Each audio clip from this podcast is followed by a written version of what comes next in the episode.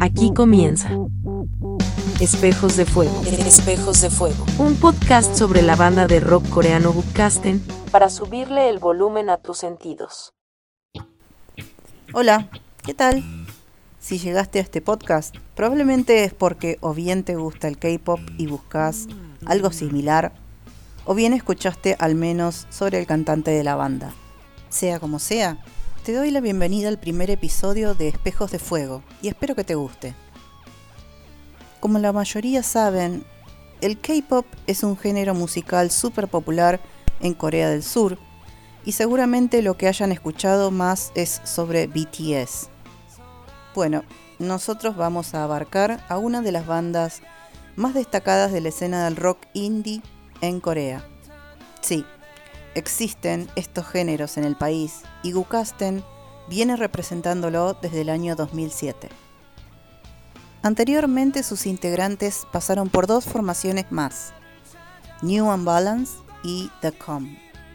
New Unbalance es un juego de palabras con la marca de zapatillas deportivas y The Com se refiere a la sigla The Compass of Music o en español, la brújula de la música.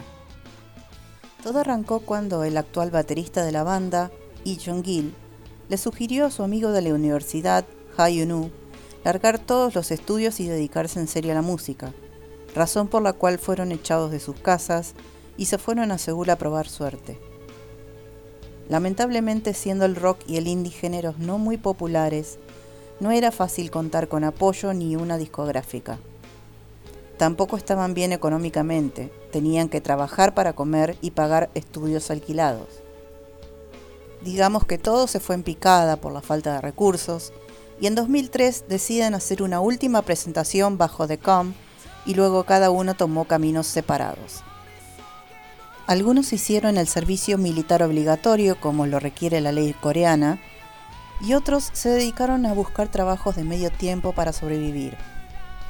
Luego de que el cantante terminara su servicio militar, deciden darle una última oportunidad a la música y forman entonces Gukasten, cuyo nombre proviene de una especie de caleidoscopio de origen alemán que servía para ver imágenes en profundidad anterior a la cámara de fotos. Logran entonces firmar con el sello discográfico Mirrorball, el cual es muy popular entre la música indie ganan el premio Hello Rookie de la estación televisiva EBS en 2008 y en 2009 finalmente lanzan su primer disco titulado Gukasten. De a poco comienzan a tomar relevancia en la escena, sobre todo por la particularidad de sus letras, sus melodías psicodélicas y por supuesto la inconfundible voz de Hayunu, pero de él vamos a hablar más adelante. Lanzan un par de singles entre 2010 y 2012, seguido de un mini disco titulado Tag Traume en 2012. Finalmente editan su segundo disco de estudio, Frame, en 2014, con un sonido mucho más rico y posteriormente en 2017 el segundo mini álbum, Stranger. En 2019 finalmente se lanzaron dos nuevos temas que se estiman formarán parte del tan esperado tercer álbum, más allá de todo esto, tanto la banda como su cantante como solista han participado de programas televisivos musicales y bandas de sonido de dramas coreanos.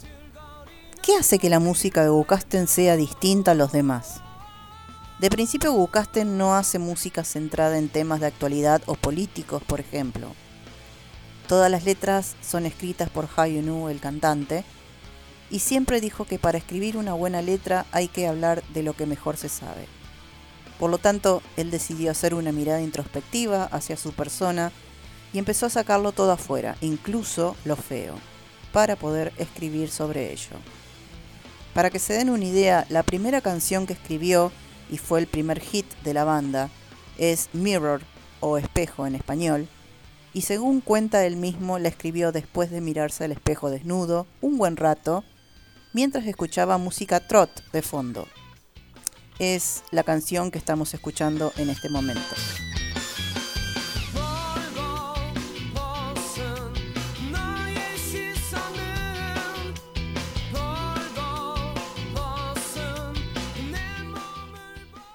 Les comento que el trot es un estilo musical un tanto antiguo en Corea que se puso de moda durante la ocupación japonesa en ese país. Todas las letras de las canciones constan de una poesía muy rica y profunda, tanto que incluso hay veces que a los mismos fans coreanos se les hace complicado entenderlas. Hayunu es un artista sumamente culto que lee muchísimo y absorbe cultura para luego procesarla y crear. La energía en los recitales de Gukasten es alta la mayoría del tiempo. Es rock con ritmos que en Latinoamérica seguramente nos harían saltar en el estadio, pero también hay canciones más lentas, sumamente bellas e igual de complejas. Para finalizar les dejo el line-up actual de la banda. Hayunu en voz y guitarra, como les comentaba antes, y Jung-gil en batería, Kim Ki-bom en bajo, Cheon Kyu-ho en guitarra. Este último es el encargado de crear los sonidos psicodélicos de la banda, característicos y únicos. Bueno, me despido entonces con esta breve introducción sobre la banda y nos vemos en los próximos episodios de Espejos de Fuego. Gracias. Esto ha sido todo por hoy. Nos reencontramos en el próximo episodio de Espejos de Fuego.